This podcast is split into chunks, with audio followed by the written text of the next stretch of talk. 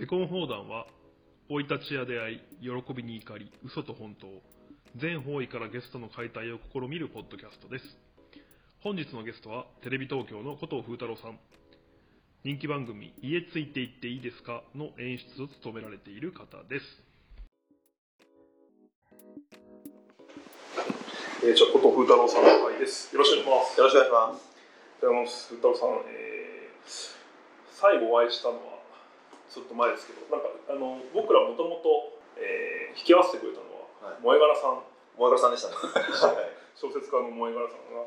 えー、風太郎さんと萌え柄さんはそのテレビのお仕事で知り合いだったんですか？いえ、あ違うそういうことではなく、はいたまたま TBS のディレクターさんが、萌え柄さんと仕事をしていたか、ちょっと接点があったみたいな感じで、そのディレクターさんと僕すごい仲良かったんで、僕が小説を読んですごい感動したのを知ってたので、飲みの場を用意していただいたんあですよ。そうなんですはい。なるほどなるほど。それきっかけでしたね。そうか萌え柄さんテレビのお仕事をねあの、まあ、ある種もうもうどっち本業っていうのもある。そうそう。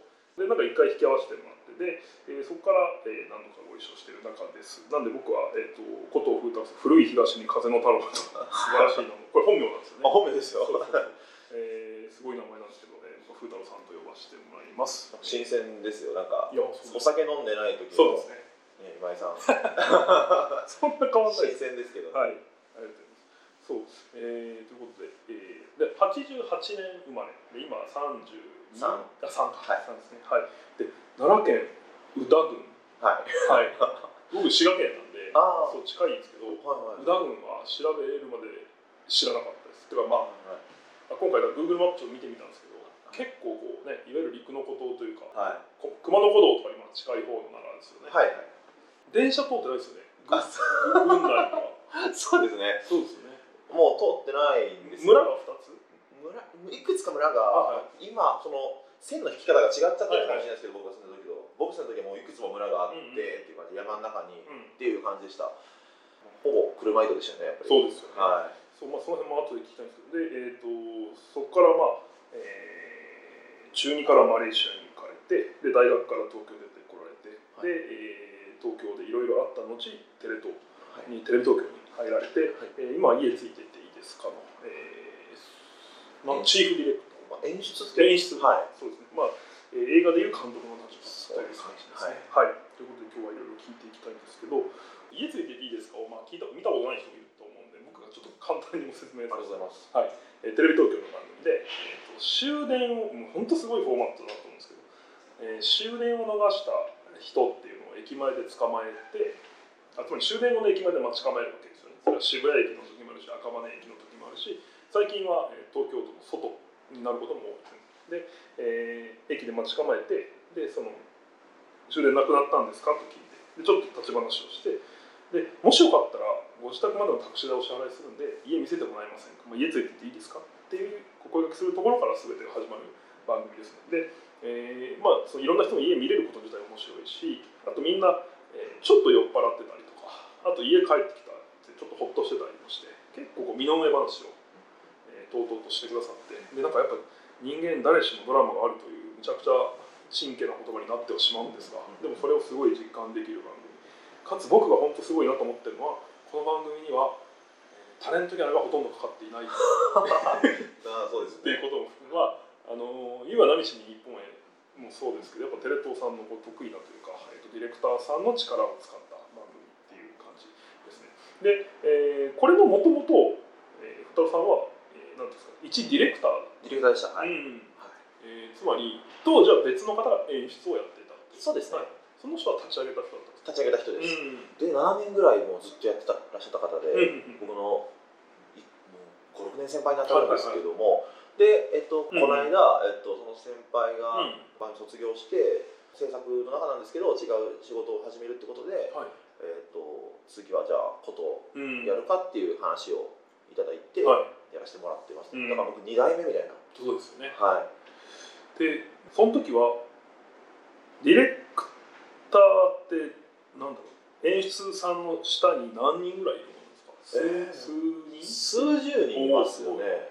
雇用体系もまちまちなんで、正確に把握できてない人もめちゃくちゃいますね、えでえっとそのうちの一人でした、ーうん。はいでなんかいろいろ見てたら週4でロケに行ってたんですか？当時。そうですね。そそれもよくわかんないですけどはい。週4でロケって言ってもこの番組の場合その家出るのは24時とかですよね、それそうですね。あー、まあ、22時ぐらいから始めはするんですけど、えまあ、要は人によってははい例えば大宮の奥に帰る人の終電って22時ぐらいだったりすからあのどこに行くかわかんないから一応22時ぐらいから貼っとくみたいな感じ。になってます、はい。えその日って何時に起きるんですか？あ、まあ、風太郎さん全然寝ないからあんま寒い。やいやいやでもまあ昼の業務も普通にあったりするんでまあ夜の8時ぐらいからスタンバイして、夜勤。はい。で22時にロケが始まって、うんで終電逃すが大体23時24時ぐらいにバーッと出てくるんで、その辺の人たち声かけて、はい。でもしついていけたら、うんもう朝の5時まで6時までかかっちゃうこともありますし取材が。ついていけなかったら、まあ、3時とか4時ぐらいまで粘ってうん。さすがに無理だねみたいな、うん。まあもう30分も始発出ちゃうじゃんみたいな話になってくるからそこでまあロケをやめるっていうことにはなりますね、うんえーはいそうですね。で、でまあカメラ一つ持って、はい、カメラ一つ持って。終電間際の街に行き、はい。すいませんテレビ東京なんですけど、っうん。ていうところから番組名はまたそこで明かさないはい状態ですね、はいいやで週4でロケに出るじゃないですか、まあ、当時のだから話聞いたんですけどはい。さんディレクター時代。はい。週4でロケに行ったら、えー、4回中何回ついていけるんですか？僕少ないんですよね、へどっち？いやでも本当にこれってでもなんかディレクターの問題だと思ってるんですよ。なんか本当にその時に気分によるって言ったらダメなんですけど気分に左右されてはいけないんですけど 仕事なんで。はいでもやっぱりもう行ける週はもうバンバン行けるし行けない週は本当に行けない。えそれは声かけ数の問題ですか？声かけ数はあんま変わってないと思うんですよ、へそれでもついていけるいけないが違っちゃうのは、はい。こ多分僕の状態に依存してると思ってて、まあ、シンプルに、はい家についてきていいですよっていう人に、うん基本何のメリットもないんですよ。そうですね。大変なんですたただただ。なんか家帰ろうと思ってたのに、はいなんかついてくるし、はい。家なんか全部取られて地上波で公開されるし、うん。すげえ人生聞かれるしって思うとメリットが見当たらないとしないぐらいしかそうですね。はい、はい。っていう時にもう僕自身がはいおもろい人間じゃないと、ああなるほど。こいつのためならやったっていいか。そうです、はい、なんかこの人といると楽しいなっていう感覚をちゃんと持ってもらえてないと、うん。こっちも堂々とお願いができないっていう感じなんですよね。はいはい。なんか後ろめたさを抱えながらお願いしちゃうというか、申し訳ないなっていう気持ちでお願いされたことってなんかやっぱ嫌じゃないですか、うん。こっちも。だから、はい、その状態を作れてるか作れてないかかなり依存してた気がしますね。だからまああるあるとしては、うんうん。僕都内でロケをしてうん。オンエアになったことってほぼほぼないんですよ、へもう全部地方なんですね僕のロケって。えそれは駅自体が地方？駅そうですそうです、はいはい。沖縄とか、北海道礼文島とか、はい。小笠原諸島とか四国とか、はい。そういうところなんで基本的にはい。僕が行ってきたとかあとは、まあ、アメリカっていう会話なんですけど 本当にそういうところでの状態がいい状態なんだな僕のとか、はいはい。まあ、自分自身がワクワクしてる。はい。はいはい。そうだと思いますあとは元そのさっきおっしゃってくださったように、元が田舎の出身なのではい。空気的なものもあるのかもしれないんですよそういう空気みたいなものがあるとしたら、はいはい。まあ、番組に貢献したかったので当時ディレクターの時は1分でも長くうん。VTR を作って貢献できるように率先して地方行ってましたね、うん。特番があって、うんちょっと手伝いをしなきゃいけないっていう期間は、うん。都都内にいなきゃいけないのでまあまあそれこそ上野駅とか、うんまあ、ちょっと伸ばして大宮駅とか、やっぱちょっと新幹線で遠く行きたがってますね。そうですね。なんだろうやっぱそのいいプレッシャーがかかってたんだと思うんですよね。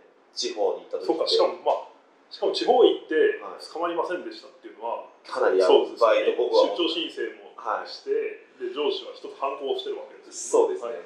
僕その意識が初めてついたことがあったんですけどなんか、まあ、まあ東京でオンエアがあっすごいそれがまあ楽しい回だったんですよね。であお前いい VTR 作るじゃんって言ってもらったんです、うんでじゃそれ何歳ぐらいの時ですか？えーっと27とかですかね、うん28とか27とか、うんはい。時にうん。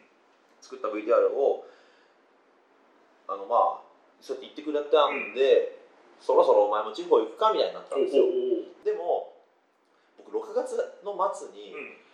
あの大学の後輩の結婚式があってそれが沖縄であったんですよ。へでまあ飛飛行機代やらうん。いろいろ考えたら「えちょっといいですか?」って言ってあその時僕金欠だったんではい「ちょっといいですか? 」って言ってあの僕沖縄でロケしたらは交通費と宿泊費って仕事の経費で落ちますよねってはいはい言ってそうだねみおたいな。で3日間行きます、はい。で中身だけ結婚式出させてください、うん行った人帰ってくる人まあプラスアルファでロケもしますから、うん。チームフリ探しますからって言って行ったんですよ、うん。まあそれはもう会社の経費として落ちるからまあまあいいよとお言ってくれて、はい。そういうきっかけで始まった。でうん。行きます、うん。で結婚式も出て、でまあロケがでもちょっと難航しちゃったんですよね。おその時に、まあ、当時いた演出家さん、はい。結構捕まんないですね、はい。って言ったら。会社の 旅費使ってただ旅行者だけになるからな、みたいなことを、まあまあ厳しい方だったのでチクッとさしてはいくれて、まあ、僕の目を覚まさせてくれて。本当にそれはやばいこと、うん。本当にそれはもう作り手として一番ダサいなみたいなうん。感じになったんですよ、はい。やばい。でも取った飛行機の日がもう迫ってきてて、はい。やばい。もう明日の便だみうんたいな、明後日の便だってなって毎日ロケ地も変えてたわけそうですね、はい。昼も夜もやってはい。やってたんですけど、なかなか止まらない。やばいよーってなってた時に台風7号が来て飛行機で帰れなかったんです僕。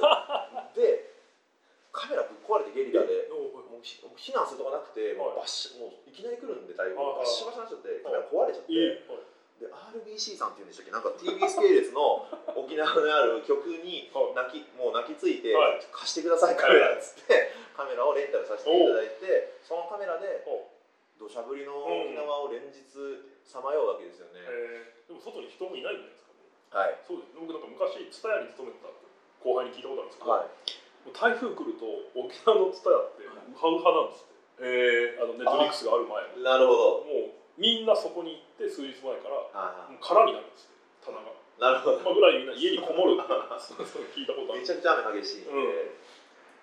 まあ、そんな中あのプロさんが見たかったカメラが海の絵っていうのは、はい。なかなかはい海とか、夏の絵っていうのはなかなかリクエスト答えられなかったんですけど、そこで撮ったものが最終的には3つもオンエアされたんで、やっぱりあの死に物狂いで、うんやべやっぱやべえって気持ちになってそうまあそれは伝わりますよね目の前の人にそうですね。はいはい。本当お願いしますっていうのはもうなんかね覇気が違うから、ちょっといいっすかってのじゃなくて、はいそう本当にいいっすかみたいな、いいっすかマジでみたいな感じになってて、まあまあまあ、あの沖縄弁のちょうどいい感じもあって、はいはい。なんか台風なんかはご苦労とか言って、うん。あのいろいろ引き受けてくれましたね。え。はーなるほどね。だからまあそっかじゃあそういう意味で良くも悪くも自分のテンションに左右される。そうです。ところがあるってこと？はい。はいはいまあ、プレッシャーなのか、ワクワクなのか、うん。どっちが働いてるのか僕もよく分かってないんですけど、まあ、絶対都内に行く時はピリついてるタイプのディレクターでした。ああそう。はい、村はっちゃダメなんですけどね、本当はディレクターだから仕事なんで。でまあ、みんな得意とする場所は違いますからね。ああそうなんですね。はい。えっとそうかじゃあまあ渋谷が超得意みたいな人もいる、うんってことですそうですね。はいはい。まあ、新宿の、ね、夜のお仕事してる人たちが得意とする方もいらっしゃいますし、うん銭湯から出てきた湯上がりのじいちゃんおばあちゃんみたいな人が得意な方もいらっしゃいますし、なんか全然多分そのフリーだだったり社内問わず全然なかなか最初取れない人とか若い人でいると思うんですけど、はい、どんなアドバイスされるんですか？ああななんんかかさ全然はい。取れないんですよ取れないですよ。できましたまあ、まあ、ついていけないっていう人に関しては、はい。まずやっぱりあのあなた自身が面白くないんじゃないかっていう話はします。はあだからさっきの話ですよね。お前のために一肌脱いでやると思われる人であるかどうか。そうですはいね、そうであってほしいなと思います、うん。だからあなたに会えてよかった。うん。って思ってもらえるような取材をしなきゃいけないんだよ、うんみたいな。でも取れ高が欲しい取れ高が欲しいってうん。勝つとやっぱりなんか大変そうな人だなって思われたら、うん。まあ、ついていかせるモチベーションなんてそもそもないんだからって言って、番組のよっぽどのファンじゃない限り、うん。家ついてきていいよなんて言う人普通はいないんだから、うん。だからまずそれを飛び越えるぐらいあなたが面白い人であってくださいっていう話をします、うん。ですね。でまあ何もない人なんていないはいわけだから、それを見つけられなかった時に、うん自分のせいだと思わなきゃいけないよって話もやっぱりしますし。ああなるほど。はい、それはもう取材する人間としての姿勢だとは思いまあ、ます、そうしないと多分次に繋がらないっていうのがありますよね。はい。えそれ後輩がももっとバカだったとして、はい。はいはいはい。えどうしたら面白くなれるんですか？はいはいはい。どうするんですか？あー。あまずそもそも自分が笑ってるかどうかですよね。なるほど。はまあ今楽しんでるから。はい。はいいやっぱ申し訳なさそうにすいませんって言われると、この後申し訳ないことが待ってる。まあそうそうそう。そういやいやいやってなるけど僕はあえてその当当たり前のことのように言うようにしてましたね。あのあえて。とんでもないことお願いしちゃってるんですけど、はい。当たり前のように言うことで、うん。まああれですよみんなやってるよみたいなノリっていうかあのへ変なもんじゃないよっていうのはそういうところから出てくる。なるほどね。まあそれディレクターのその風貌でやら性別やらはいはい。とその持ってる空気感と喋ることって結構リンクしてないとうんやっぱ、へ変になんか装ってんのかなって思われるとかするんで、まあなるべく自然にいけばいいんじゃないのとは思うんですけど、まあそういうまず笑ってるかどうかっていう話、あとはその人の体格に合わせて僕は割と182とかあるんで、うん。割と近づくと威圧感があるんですよ、うんうん。だから結構遠くへえ面白い。はいあはい。のだ例えばなんか信号を挟んで向こう側ぐらいの距離感からうん。大きな声で「すいません」って声かけた方が威圧感ないしなんかその遠くで見てちゃんと吟味する時間があるじゃないですか。あの人大丈夫そうかな？うん。で僕が遠くから「すいません」って いう声かけてるんではい。明るい人に見えるんですよ。はい。なんかはいはいだからあのまあ大きい声出す人ですねはい。なんかこうオープン。はいはい。なんかこう隠すことの何もない人に見えるみたいなへえそういう効果があるような気がしてて、はいはい。僕はわざとちょっと遠くから話しかけるようにしてま面した。はい。白い。でそそれはもう人に向いてる囲気あるん。で、接近戦で行く人もいればはい。だと思うんですけど、まあでもやっぱりその自分がどんな人間かをちゃんと分析して、うん。自分に合ったやり方っていうのをそれぞれが見つけうんてうん。いる、見つけようと頑張ってる気がしますし、それがうまくいってる人ってのは結構あの VTR 持ってくる本数も多かったり、オンエアに乗る数も多かったりとかしてますね。うんはい。あのそうですねえっ、とあと聞きたかったというかぜひお伺いしたかったのがあのこれまで大変だったっていうかとんでもないことになった回みたいなはいはいはい。しかもまあ古さん取材に行った回を聞けたらなと思うんですけど、はいはいはい僕が見たのはその小笠原諸島、はい。これはえっ、とあれ東京浜松町浜松町の。ですね。のフェリー乗り場はい。にでやってみたら、うん、と小笠原にこれから帰るという、はい。えーかかっこいいおっちゃんがそうですそうそういて。で一回行ったら1週間か。そうですね。船のサイクルがあるので、うん。4日4日ってサイクルと1週間ってサイクルがあって、はい。はい。行くとうん。時間は24時間かかるんですよ。はいはいはいはいでか。24時間かかるんで、20はい。そっから多分4日間ぐらいは最短いなきゃいけなくて、そうでで当時は一ディレクターですよね、はい。で演出さんとの連絡の取り方を聞きたいんですけど、はいはい。えー、なんか前聞いたのは、はい。えーそのディレクターたちの LINE グループはい。があってそこに、えーまず演出家さん向けに、うん。今日、えーどこどこで貼りますみたいなのを連絡するわけですね、はい。それはかぶりをなくすっていう意味も、はい。今日じゃあ琴が渋谷行ってんなら俺は新宿にしようかな。みたい。なことがある、でそれで、えー、と今日じゃあ浜松町のフェリー乗り場行きますって連絡されたわけですよね。そうですね。そう。で、えー次の連絡ってどのタイミングでするんですか？えっ、と、はい。まあそうですね、基本的にはロケ終了時に連絡はするので、朝朝9時半、竹芝フェリー乗り場はいはいはい。ピッて送って、はい。こと、というのを送ったっきり、はい。次に LINE したのは、おそう24時間なんかほぼ電波つながらないですもんねあれ船の上。そうですね、はい。翌日になって、こと、父島17時ロケ終了みたいな。よ夜ロケに備え仮眠みたいな。よくわかんない LINE 送って。そのいやそれすごいなと思うんですけどよくわからないのは僕こう普通の一般人からするとっていうか、あのその間の他の仕事っていいんですか？まあ他の仕事ないですあないないない時に言います。あそうですか、はい。まあ、そうか。一応そういうこともあり得るなと思っああでりあってもいいなっていうタイミングであそうですね。さすがにさすがにはいさすがに、はいはい。確かし6月か7月に行ってて、うん。これなんか夏の終わりあの7月の終わりとかになってくると、うん。隅田川花火大会だったりとかほうほうほう。なんかテレ東音楽祭っていう、はいはい。特番をたくさんある。あれらは花火大会ね毎回テレ東が全部中継しますもんねそういうののお手伝いが入ってくるので、はいはい。7月までにはちゃんと行って帰ってきてなきゃいけないみたいな感じだったんでちょっとだけ前倒した6月末だか7月頭に行った気がしますね。はい。そうそそんなの結構考えてやらないとなんですよね。とはいえまあ小笠原諸島に行ったら、はい。あっちになんかこう編集するものを持って行ったらせっかく行ったのに昼も夜もロケ知っててほしい編の集するものっていうのは、まあえっと仕事か宿題を持ってっちゃうとあそうです、ははいいはい。あんまりそういう状態じゃない方がいいかうんら、じゃないと街に出れないからってことですよね。そうです、はい。でフェリー乗るまでに、うん。ちゃんと VTR を作って見せてから行くみたいな、うんあの手に持ってるものを全部手放した状態で行くみたいな感じにはしてました、はい。うん編集ってえーあれ V 自体は15分ぐらいですか？1本大体。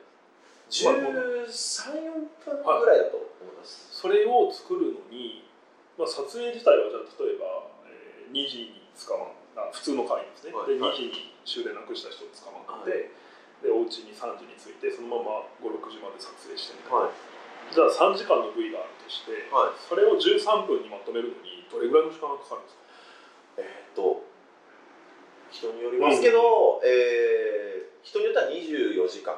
ほうほうほう。え24時間の作業時間？はい。で僕は48時間かかるんですよ。へえでも本当それはもうあの本当に寄り切りでほうほ例えばそれこそあのもういかにもはい。パッと光るものがある人とかは,、はいはいはい。そこをもう出す。ここがサビになるって分かるんで、うここに向かっていけばいい編集はいもう結構明確なんですよ。なるもうこの人の場合はこうやった方がいいって分かりやすいんだけど例えば噛みしすげえ噛みしめないとうん分かりにくい魅力の人もいてそれもまあ人間じゃないですか、そういう人の場合って結構編集の妙とか本当に0.5秒の間をちゃんとつけたかつけてないかでかなり印象変わってくるんですよ。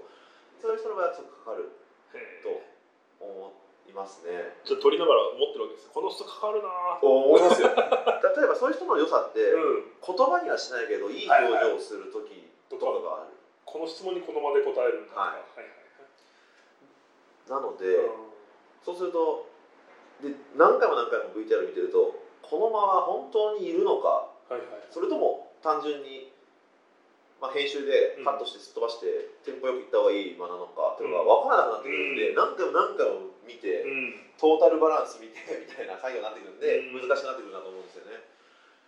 はい。そういうのは違いがありますね。あとそう僕が印象これちょっと僕ねそのその回のオンエア見れてないんですけどはニューヨークに行ったこともあるんですよい、ニねューヨーク行きました、それはいはどこで取材してたんですか？えーっと三ちゃん食堂っていう、えーか神奈川県の新丸子っていうお駅にある居酒屋さんによくお世話になってるんですけど番組も。はいはい三ちゃん食堂でよくやらせてもらうんですが、うん。そこで出会った人でしたね。その場合はあれですっけ？飲み代払うんで家ついて行っていいですか？そうですはいはいはい。でまうん。あアメリカ人の彼と、はい。えー僕まあその外国人がすごい目立ったんですよ、あうん。外国人の方いるいらっしゃるじゃんと思って声かけたら、その隣に座ってる彼女さんが日本人の方で、うんうん。まあ普通に飲み代今日払うんで、はい。家ついてっていいですかって聞いて、うん。あいいですよみたいな、うん。いいですけど逆にいいんですかみたいにな。っ てえ？って言ってあ明日ニューヨーク帰るんですけどって言って。おおってなってまあ一応これはお金がすごいかかることなのでプロデューサーに、まあしね、資金繰りをやってるプロデューサーに電話をかけて、はい。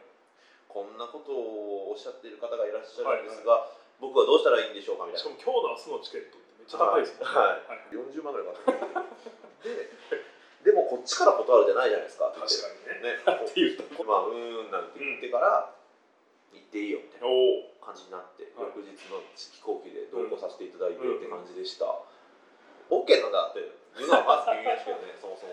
えー、でそれはニューヨークにえっ、と行ってはい。でえっ、とお家はえーマンハッタン。マンハッタン。おおすごい、はい、マンハッタンでした。でマンハッタンに着いうん。てでそれもあれですよ。ね多分例によって、はい。今度ニューヨークロケしてこいよってことになるわけですよね。そうですね。そういうことですはいだからまあそその人はまあ家ついて行っていろいろ話聞いて一旦 OK OK でじゃあ今日からどうするってなるわけです何日いたんですか？OK それも4日ぐらいいた気がしますね、5日ぐらいいたかもしれないですけど、もうずっとロケですね。昼間よりも 昼間よりもずっとロケで昼はなんかニューヨーク大学の目の前になんか原っぱ公園があるんですよ。なんか、はいはいはい。そこすごいいい感じだったんで、はいはい公園の中で声をかけさせてもらって、、はいろんな人にやりで夜は、えー飲み屋街の方に行くみたいなタイムスクエアらへんをうろし,、はいはい。うろしてみたいなうん。のをずっとやってました。どどう違いました？日本と、まあ、まずもちろん番組知ってる人なんかいない。そうですね。まあ、まあ、めちゃくちゃやっぱり文化としてないんで、家ついてっていう人たちは、もうマジであの意味がわかんないですみたいな感じで、まずは言われる。でも、日本人と違うのおは、何それ、面白そうじゃんって人が圧倒的に多いことなんですよね。でもダメだけどね、みたいな。あまあまあ、あいい人見つかるといいねみたいな。そうですね。はいはい。そんな感じでした。で結局何人捕まったんですか？その時は。えーっと、ん。ついていけたのが3人でした。おお3はい。人。で、2人はもうオンエアをして、はい。はいもう1人の方もすごく魅力的な方なので、多分時期を見て放送できるとあ思ってそうなんですね。はい。へ週刊少年ジャンプにほ連載するためにえはい。ひたすらアメリカで漫画を描いてる人なんですよ。めちゃくちゃ面白い。へえでも日本には来ないんですね。はい。多分エジプトとどっかのハーフの人で。でもそうかそれぐらいそのなんそれってロケ行ったのは2年前とかですね。そうですね。でもずっと持ってるんですねそうやって。そうですね。過去取材させていただいた方のうん。データは全部ストックしてあって、うん。で本当にその例えばさその方がうん。今2年ぐらい寝かせうんさせていただいてるんですけど例えば3年後にうん。ジャンプに乗りましたってなった時に その後をつけて放送するととても素晴らしい VTR になるじゃないですか、うん。っていうまあ別にだからお蔵入りっていうふうには考えてなくてその一番いい時期をは探してるって感じなんですよ。だから多分いつ見てもちゃんと面白いんじゃないかなって思うんですこの番組。あなんかちょっとそれるんですけど僕昔新書の編集者をしていて、はい。新書ってまあ例えば沢田家はなでつぶれあなんかはいはいはい。えー有名な。あそうまあ、あれは僕のその先輩が作ったんですけどそうそう。沢田家はなぜ潰れないのかっていうタイトルとか例えばまあ過去で言うと「バカの壁」っていう本とか、えっとそういうタイトルってもうめちゃくちゃやっぱ時代の流れがあるじゃないですか。だから「バカの壁」っていう本を今出してあれだけ売れたかっていうとわからないんですよね。えーつまり新書もやっぱいつ出すか超大事なんですよ。だから僕昔先輩に言われて僕はついのそれができなかったんですけどいやいいか今いいっつってそのすごい新書の編集者っていうのは常にかあの机の中にいつでも出せる原稿がもうカンパケしてる原稿があるんだと。えそうそう。であやっと時期が来たって言ったらそれを引き出しから出してきて著者の方に電話してやっと気が来ましたって言ってで今ならこのタイトルですって言って出す。すげえ。まあそうその人本当にいいのか知らない。ですけどっていう話を今思い出したんですけどまあでも一緒ですよねそうですね。そのうん。その皆さんにちゃんと魅力やうん人生はありますから、うん。本当にタイミングを一番いいタイミングで出させてほしいっていう気持ちですかね、なるほど、はでそうか。僕そうそれでその後のを見たんですけど、えー、と多分そのニューヨークの大学の前で捕まえたジョシュアさんっはいはい。ていう人が、えー、と日本とメキシコのハーフでしたそうですそうです。はい。で彼とのその去年やったやり取りがすごい僕好きで風太郎さんズームでやってるんですか？そうそうそう。あはいはいはいはい。あれすごいですよ。なんかちょっと風太郎さんからご説明していただいて僕も結構、あこれが本当に、うん。あの演出家がいる意味だなと思った回だったんですけど、はい。僕まあその2年ぐらい前に、うん。ジョシュア君っていうアメリカで出会ったえ日本とメキシコのハーフの子に出会って、はい、取材させてもらって、その時も家に行ってるわけですよね。はい、その時学生寮でしたね。あそうニューヨーク大学の学生寮でロケをするっていうちょっと面白い恋愛になって、はい。したら、えっとメキシコ人のお母さんが亡くなっていることが分かっうん。て、その日がそのお母さん亡くなった日っていうのがこのニューヨーク大学の下見に来てた日に亡くなっちゃったっていう話だったんですよ。おなのででも、えっと、がんかなはいがんででもう既得状態だから、でも本当は離れたくないわけ。ですよねでも結構ファンキーなお母さんだったので粋なうん。飛行機乗っていくとつまりその時は東海岸あじゃあ西海岸のところにお住まいだったんですかね。えーっとそあどロサンゼルス。あーはいはい、ロサンゼルスです、うん。で飛行機行ってでニューヨークオリエンテーションしてうん。で帰ってくるその飛行機で、うん。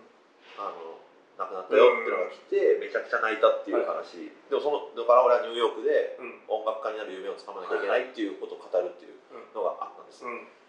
でお父さんはもうとっくに離婚してたので、はい。ずっと生き別れだったんですよ。はいだからお母さんと住んでたうん。人の話でそのお母さんも亡くなってしまったうん。っていう話だったんはい。です、でコロナ禍になってしまって、ロケができなくなって、うん。基本的にズームメインズームしかできない状態になって、うん。僕たちの番組結構やばいってなってたんですけど、はい。まあジョシュア君どうしてるんだろうねって、うん。そのアメリカのニュース見ながらその演出の人が言ってたんですけど、はいはい。ねロックダウンしてんじゃんみたいな、うん。アメリカやばいんじゃないかっつって、じゃあお前ちょっとあのジョシュアのその後はい。リサーチしてくださいってなって、はい。でも僕が行くことできません。やっぱロックダウンされてる国に行くことできませんから、ズームでつないでみたら、まあ、結構取材に協力的な感じだったんですよ、でもちょっとなんか様子がおかしいと。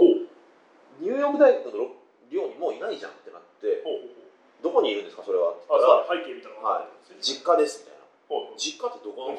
お父さんと住んでんだみたいなことになって。でも結構僕のうん。気持ちとしては、はい。お母さんが応援してくれた夢をうん。実現できたのかっていう方にすごいアンテナがいってしまって、はい。まあ音楽まあちょっと Spotify に音源を上げてみるとか、はい。そういう活動はしていましたし、うん。音楽活動はしてたっていう話だったんですけどそういう取材をしてしまったんですね。うんうん。ってところで、えっと、一旦こんな感じで撮れましたって見せたらそのその当時の演出家さんがあ「これって生き別れのお父さんとはい。十何年かぶりに住めてうん。住めてて実はすごいことなんじゃないの?」っていうふうに言われたんですよ。で僕結構スルーしちゃったんですけど、うなんならそのずっと生き別れだったからあんまり触れちゃいけないのかなとか思いながら、あ風太郎さんでもそんな思い。ますね。はい。はい。それのそうですね。うん。で結構音楽の方ばっか聞いちゃったんですけど、はいでロックダウンあとロックダウン事情とか聞いちゃったんですよ。うん。でもそれも大事なんだけど、うん。今の時代を切り取るっていう意味では、ロックダウンされたアメリカどんな感じっていうのは必要なんだけど、うん。この子自身がすごいロックダウンのおかげで家族ができたっていう話なんじゃないのこれって言われて、本当ですねってなって 俺そういうのやっぱ見逃すんだなと思って、うん。やっぱりあの自分の VTR だからこうもう,、うん。もうすごい視界視野が狭くなってて、はいこのビフォーにはこのアフターしかねえだろみたいなのが勝手に描かれちゃってて、うん。でそれをやってしまったな、うん。でもうもう一歩引いたところから見てくれるので演出っていうのは。まあだから二人いる意味があるんそうですね。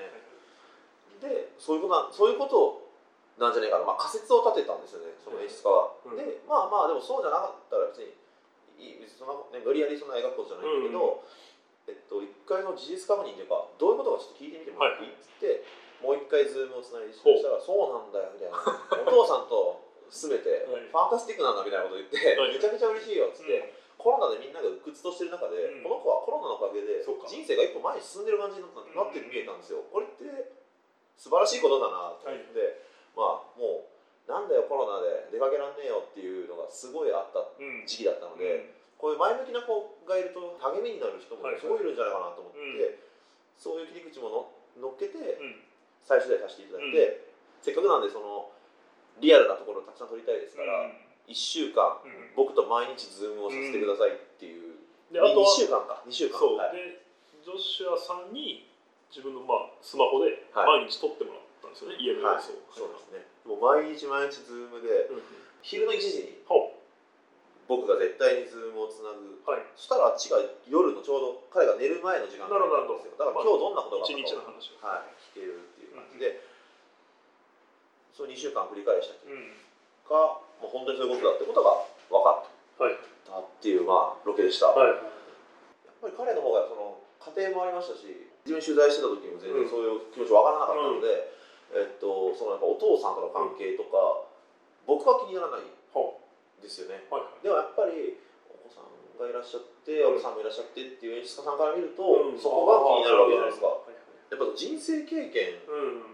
がもうディレクターの人生経験がもろに出る番組なんだなってことが分かって、まあ、そういうことがひとしきりあったうん中うん。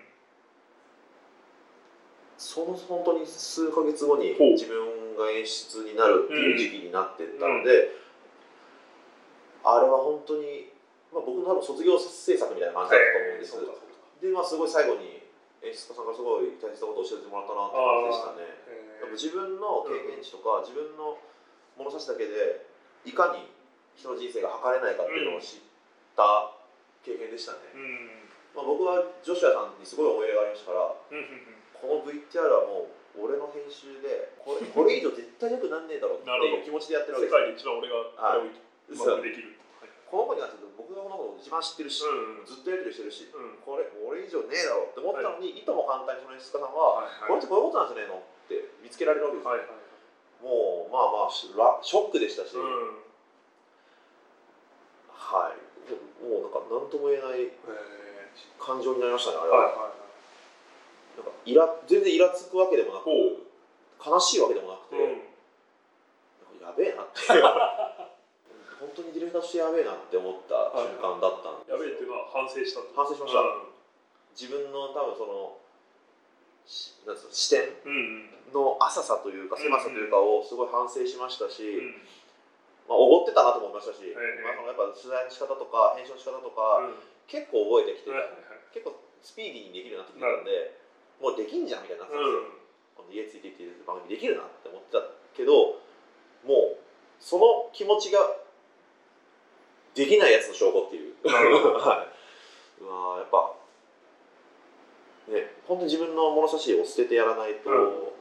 フラットに見ないとダメなんだなと。いやそうですよそう。なんかまあ分かっちゃ分かった気になっちゃったら終わりみたいなとか、いや僕なんかあの まあすごいね有名な話ですけど黒澤明があのアカデミーの厚労省かなんか取った時にスピーチで一言目が「私はまだ映画がよく分かりません」って言った。っていうそっか。そう。それがだから6070ぐらいの時ですね。なる前かっこいい。そうそう。それめちゃくちゃすごいことですよね。すごいですね。うん。そっか。いやなんかあの経験がかなりでかかったのは覚えています、であとあれですね、はい。僕が彼と父親の関係に、うんまあ、シンプルにそんなに興味がなかったんですけど、世間一般としては、音楽家としての夢が叶ったかどうかじゃなくよりも、はいその家族関係とかの方が普遍的なテーマで多分。みんな自分のことにできますよね。はい、その感覚をももっと持った方がいいっていうのもその時にすごい思いました、まあ、現に彼の言う通りに取材してみてやっぱりめちゃくちゃ面白くなっちゃったんですよやっぱり。えあこっちでも絶対面白いなって、はいすげえなって思いましたねうん。やっぱり。そこは、すごいな。あと僕その今日もう一個聞きたかったのはあの、うん。井ノ間さんの回が、はいはいはい。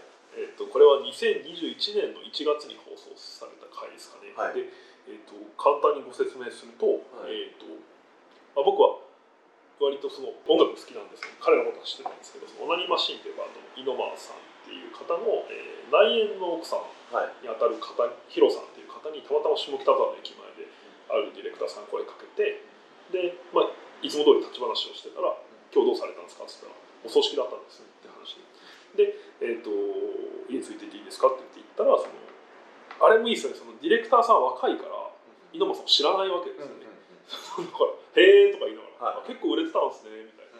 こと言いながら井ノ間さんっていうのはもうそれこそね彼の最後のイベントには銀杏ボーイズが出て騎士団が出て、えーサンボマスターが出てっていうまあもう超有ねあの みんなのカリスマだった人なわけですけど。で、えー、と彼の話があってで井ノ間さんとはい。その内の奥さんが住んでた家にはい。行ってきましたっていうところで一回放送してるんでしたっけ？そうです。そうですよね。はい。でそれがあって、えーその1年後に、えー、と一周期があって納骨の取材をされてでっていうのがあってさらにすごかったのは上出さん上出良平さんという、えーとまあ、ハハイパーハードボイルドグルメリポートという、まあ、これまた、えー、と家ついていいですかという本当並びぐらいすごい番組があるんですけどそれのディレク演出になるんですかね。そうですね。演出 P やってるところです、はい。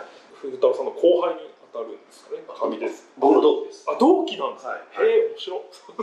同期なんです そうなんだ、はい。ででその上出さんが昔バンドやられててタンポンズっていう名前でバンドやられててでえっと井ノ間さんとそのプライベートでめちゃくちゃ仲が良かったってのもあってずっと撮影をされてたんですよ、えーつまり「家ついていっていいですか?」は奥様。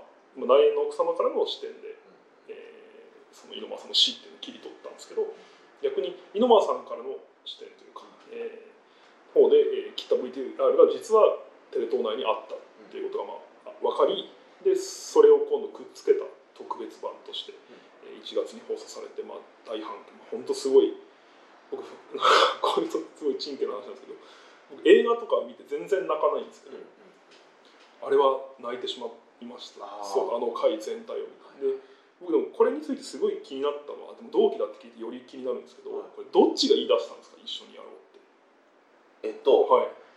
えーっと神でですねへえ。最初にはいはい。言い出したのはおう。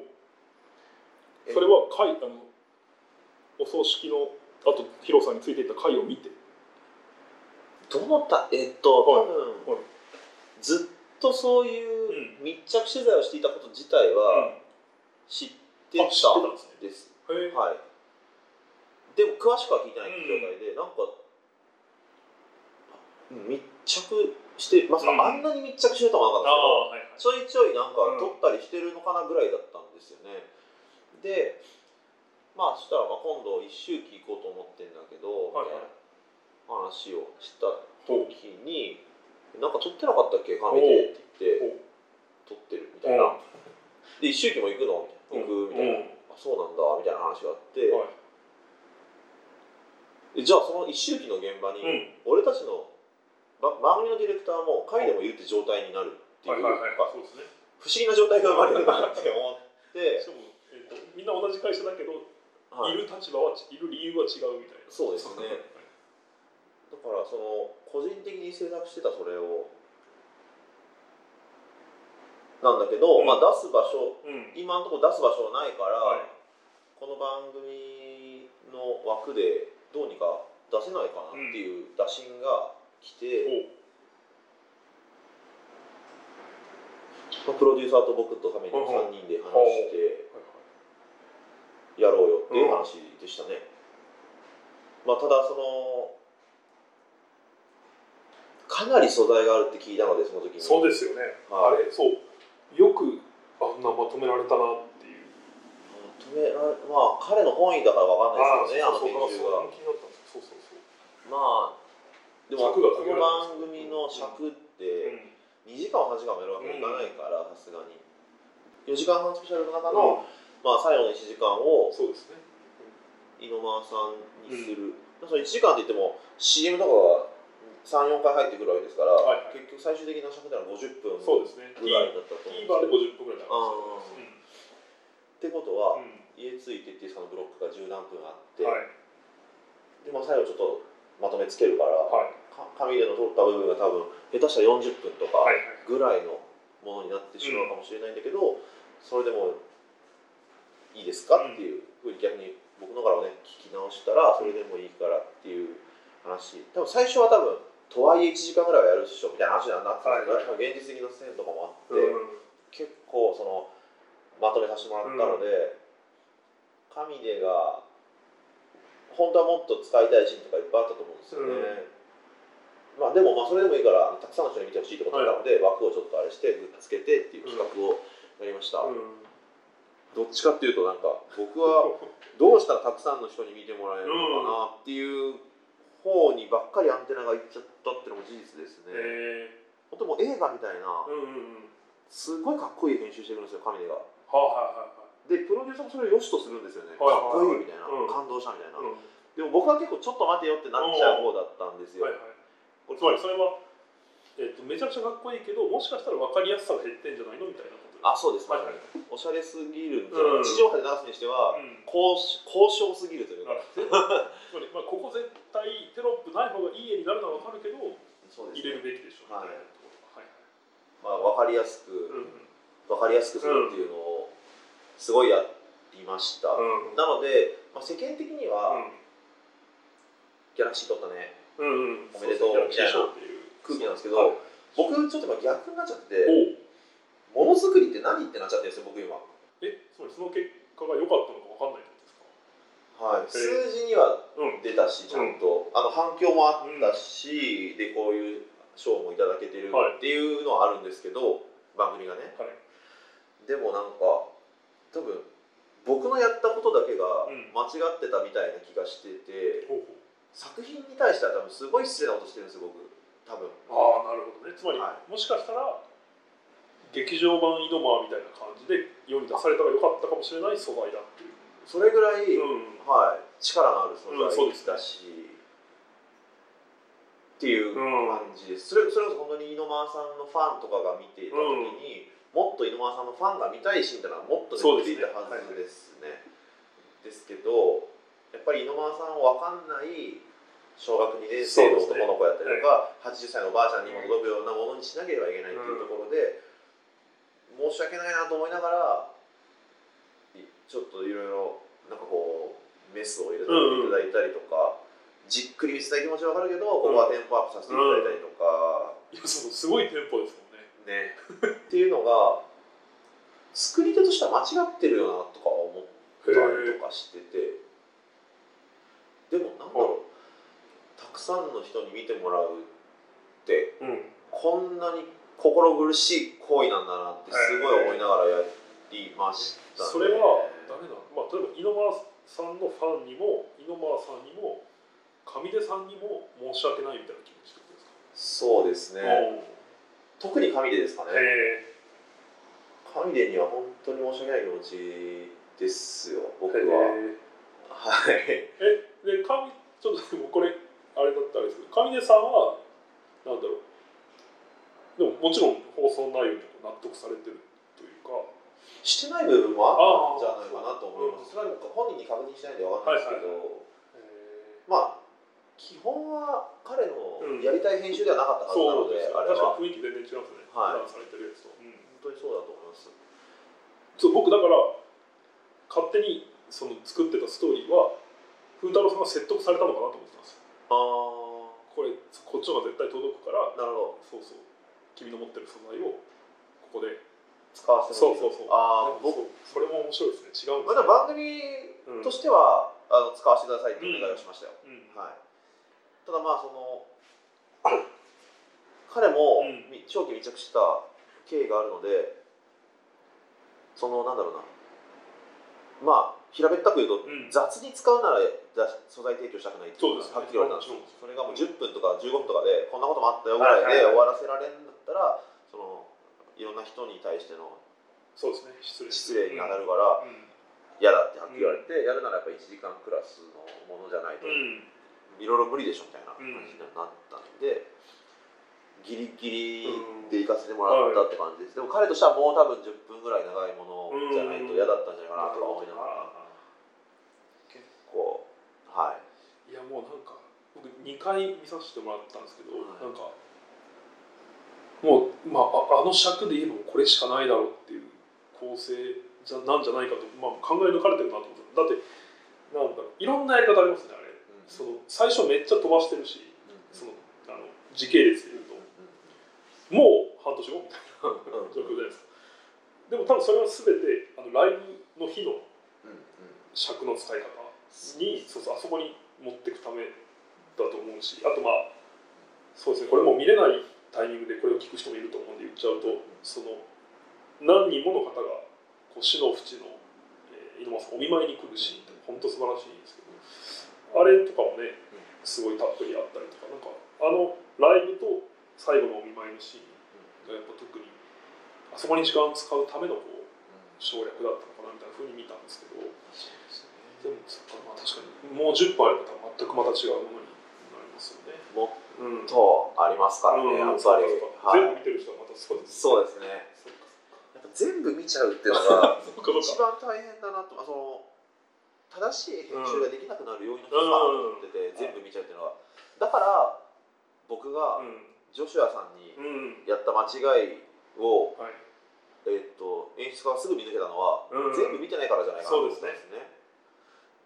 そのある種その苦労であったり経緯が他人事だから言えること。まあそう。そうそうそう。うんそうかもしれないです。あ逆にそうか福田さん全部見見たんですね。僕は、えっと、もう一人家ついていってそのチーフディレクターさんに取りまとめてもらやってもらったんです、はいはいはい。でそれをまた僕が最後に、えっと、見させてもらうっていう順番だったので、はいはい僕が素材を全部見てはいないんです、うん。はい、そのチーフディレクターの人がすごい優秀な人なのでほ家ついての。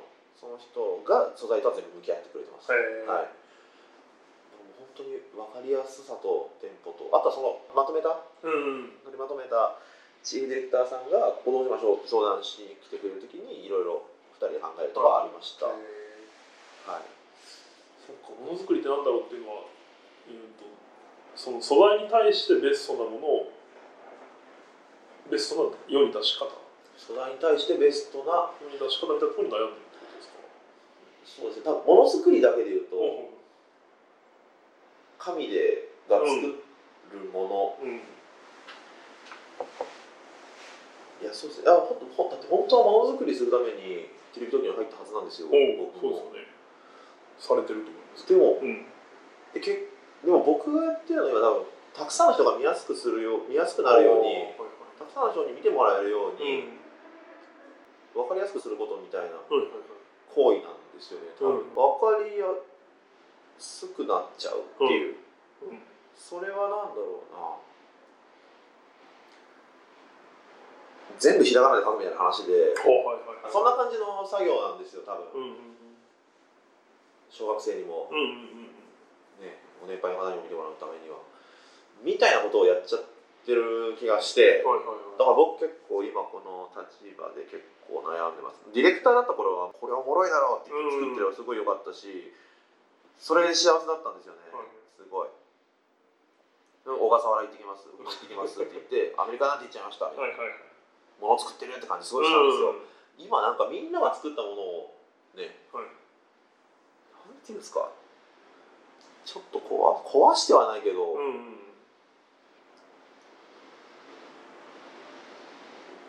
この地味猛量なんて漢字読めないよみたいな。あひらがなにしようよみたいな。振り仮名をすごい大きな文字で振るみたいな。出すええみたいな。書いたのに漢字で書くみたいな。なんか。でうん。僕がやられて一番嫌だったことを多分今人にやってるってことですよね。だからまあ先代の人の場合は、はい。まあ要はあれがあったじゃないですか。あすごいな。確かにこの人の言ってることが正しいなっていう感覚があったから聞けたんですけど、はい。そうじゃそうじゃないこともどうしてもあるんですよね、はい。そういう時にやっぱり、あんだけなんだな自分はディレクターの意向を尊重する。うん。演出家にいつかなるぞって、うんもうこんな。まあ納得する納得のいく指示ばかりではなかったそようりしますから。ね絶対俺は納得のディレクターが納得し,、ね、してもらえるような、うん。この痛みを忘れないぞいつもには忘れないぞと。うん。いうふうな話。そういうようなことを考えてうん。ディレクター時代やってたんですけど、はい。まあ、やっぱり放送尺とうん。CM を入れなきゃいけないっていう事実と、にはやっぱ勝てなくて。そっかだから当時理不尽に見えた指示もそっかこの景色から見るとそうなるわってことも増えたわ。けそうですはいはい。で大体の人ってそのどうしようもないことに対してやっぱり文句をやっぱ言われるので。はいはいはい。でもやっぱその視視聴率保たないと、うん。番番組自体組自体がね。がない。番組続かないとディレクターの人たちの雇用を守れない、うんそれが一番不幸なことだとは思うのうん。で、ちょっと体裁を崩さ崩すことになっちゃうけど、うん。このように使わせてほしいっていうお願いをやるみたいな仕事になっはいはいてるのでね。えーそうか。でもなるべくうん。ディレクターさん一人ではたどり着かなかったうん。視点っていうのをはいはいはい提供できたらいいなと思ってやってるので、まあ本当に毎回その限りではないとは思いたいんですけど、はい。はい。やっぱりディレクターさんは自分の VTR すごい思い入れもあるし、うん。その現場でそのご家族だったりとか取材対象者と、えー向き合ってくれるのはその人なので、その人たちは多分僕があの陥った感情に似てるというかこの人たちはこれが一番魅力的だろうっていう形で持ってきてくれてるんで、うん。でもやっぱりい初めて見た人からすると、まだ感情移入この人たちに感情移入が追いついていないのに、いきなり一人語り始めるみたいになっちゃってるから、もっと手前にこういうブロックがあった方がいいですよとか、まあまあそういうのは結構うんそれだけだったらまあいいんですけど、うん。はい、やっぱああいう井ノ間さんみたいなものは、やっぱ取った人間の意向が全て反映されてほしいなと僕も思っちゃったので、うん。まあ、これが、まあ、別に僕もこの演出になってからそんなに日が経ってませんから、まだ。もうだいぶディレクターだった頃の気持ちをもう忘れられてればああしてこうしてああしてこうしてってバーって言うなんですけど、はい。絶対これきついな自分だったらって思いながら伝えなきゃいけないのが本当に大変だったなと思ってて。一人の人間の生きた証として残るものだからなんていうんですかね。みんなたくさんの人に見てほしいけど、うん、なんかその子に対する敬意を忘れる編集はダメだしそうですね。なんかだな、うん、僕でもあれ見た素人としての感想としては、はい、なんだろう。僕がそのだから勝手に風太郎さんが頼んだのかなと思ってたのがはい。まさにそういうところなんですけど、そのめちゃくちゃやっぱ素材へのリスペクトは感じましたけどね。そのなんだろう、まあ、僕もし、えーなんだろうな。素人なんでこうもっとこうしてたんじゃないですかって具体的に言えないんですけどつまりもっと乱暴にもできたしあとなんかもっと作品っぽくしない方法も多分あったと思うしあとえっ、とそうだな。まあ最初にこう警告というかちょっとあの過激なシーンがありますよっていうの出ますけどその例えば進行したがんをそのまま写すであるとかあの車に乗ってる時に手すりをもうつかめないみたいなところを写すとかなんかうんなんだ僕 そのイメージの中のこう売れてるけど心のないプロデューサーとかディレクターがあれを編集すると「いやそんなの切っちゃえよ」みたいな「ここでチャンネル変えなきゃどうすんだよ」みたいなとことかそんななんかちょっと目を背けたくなるものを映して。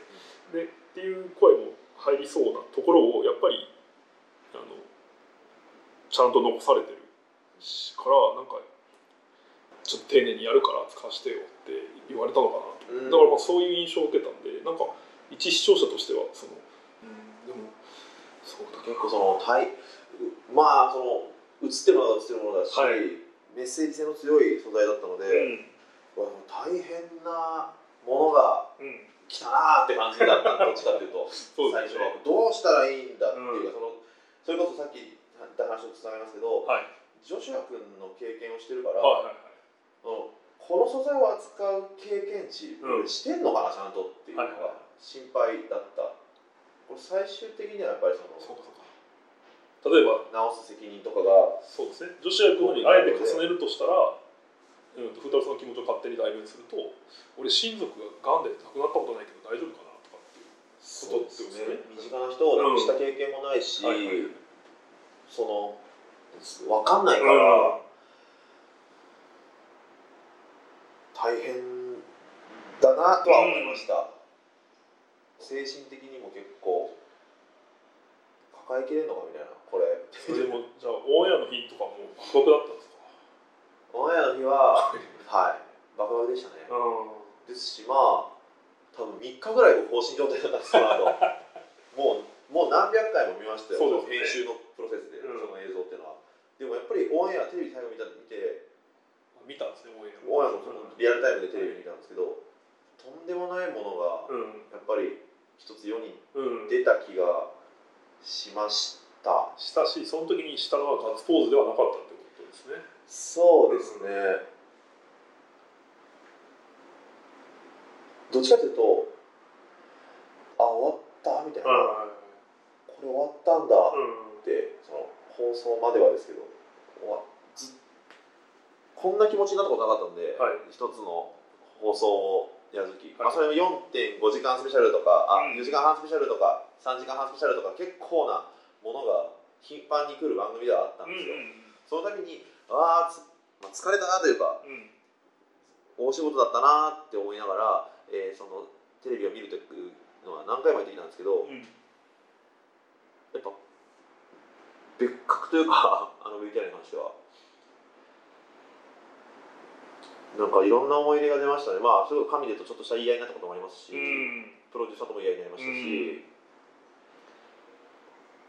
だから誰に気を使って作ってるのか分かんなくなったしあの VTR は。うん。でも井上さんのための VTR じゃないし、うんっていう。か。彼多分神での気持ちとしては、はい。亡くなった井上さんに捧ぐようなものだったのかもしれないし、えー、といそのヒロさん、うん。ナイの妻さんナイの妻の方を、うん。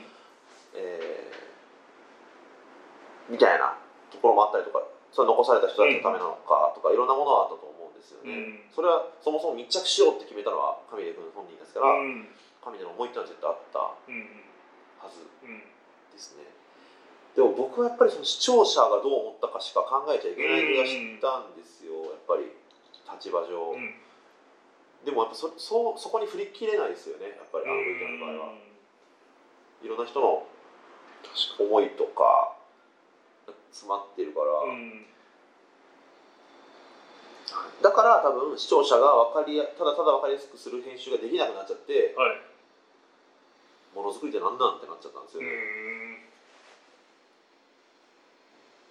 神でがどこの馬の骨かも分かんない男だったらこの番組のためにはこういう編集が正しいでしょっていうところをやってた気がするけど、うん。やっぱ神でだしでも市場を制作に持ち込むの絶対おかしいし、うん。でもなんかやっちゃいけないみたいななんか。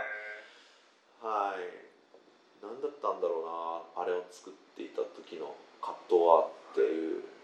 で多分言葉にできないんですけど、はい。まだはい。そのその葛藤が何だったのかよく分かんないっていうか。うん。でもなんか今ある言葉に当てはまんない気がしますよね、はいなんかね。今おっしゃったその神でだしっていうのははい。そのやっぱこうちょっとつまり風太郎さんから見て神出さんっていうのはどういう人なんでも同期なんで、ん。で多分1年目からずっと一緒にいる同期では唯一の存在なんです。あいつしかいないんです。もうえー、さ制作に最初からはいそうですね。でまあ最初からなんていうんですかね。別に仲いいし飲みにも行くんですけど、はいはい。でも多分その制作に対する、うん。こういうものが作りたいとか、はいまあ、趣味とかもうん。全部そうなんですけど、うん。多分何一つ話が合わないんですよ、はい、だから、はい。でまあ、賢いんですよあいつも。かなり賢いって、はいはい。10年間ずっと一緒にやってきて一、うん。回も番組がかぶったことはなくて、えー、はいはいはい。でも同じフロアにはいる。みたいずっといるみたいな感じでしたね。であいつね僕が初めて企画取った時の、はいに僕がディレクターしてバーって作ってたんですけどおそれを自分でも客観視できなくなっちゃった時に、はいはいはカメに客観視してもらったんですよ。あのどうかな？えはい。率直に言ってみたいな、うん。時にいろいろ教えてくれたりとかして、はい。まあまあ一緒に仕事で仕事本業で一緒になったことはないんですけど、うんうんうん。やっぱそういう細かいところとかで10年間なんか支え合ってきた気がすごいしてるんですよね、意識してないですけど別にあいつ多分あっちも別に俺のことなんか何も考えてないし。でもなんかあいつがどんだけものづくりに対して、はい。真剣というか、うんうん、か考えてるかっていうのはなんかさすがに10年一緒にいると知ってる、うんうん知ってるような気がしてたので、はいはい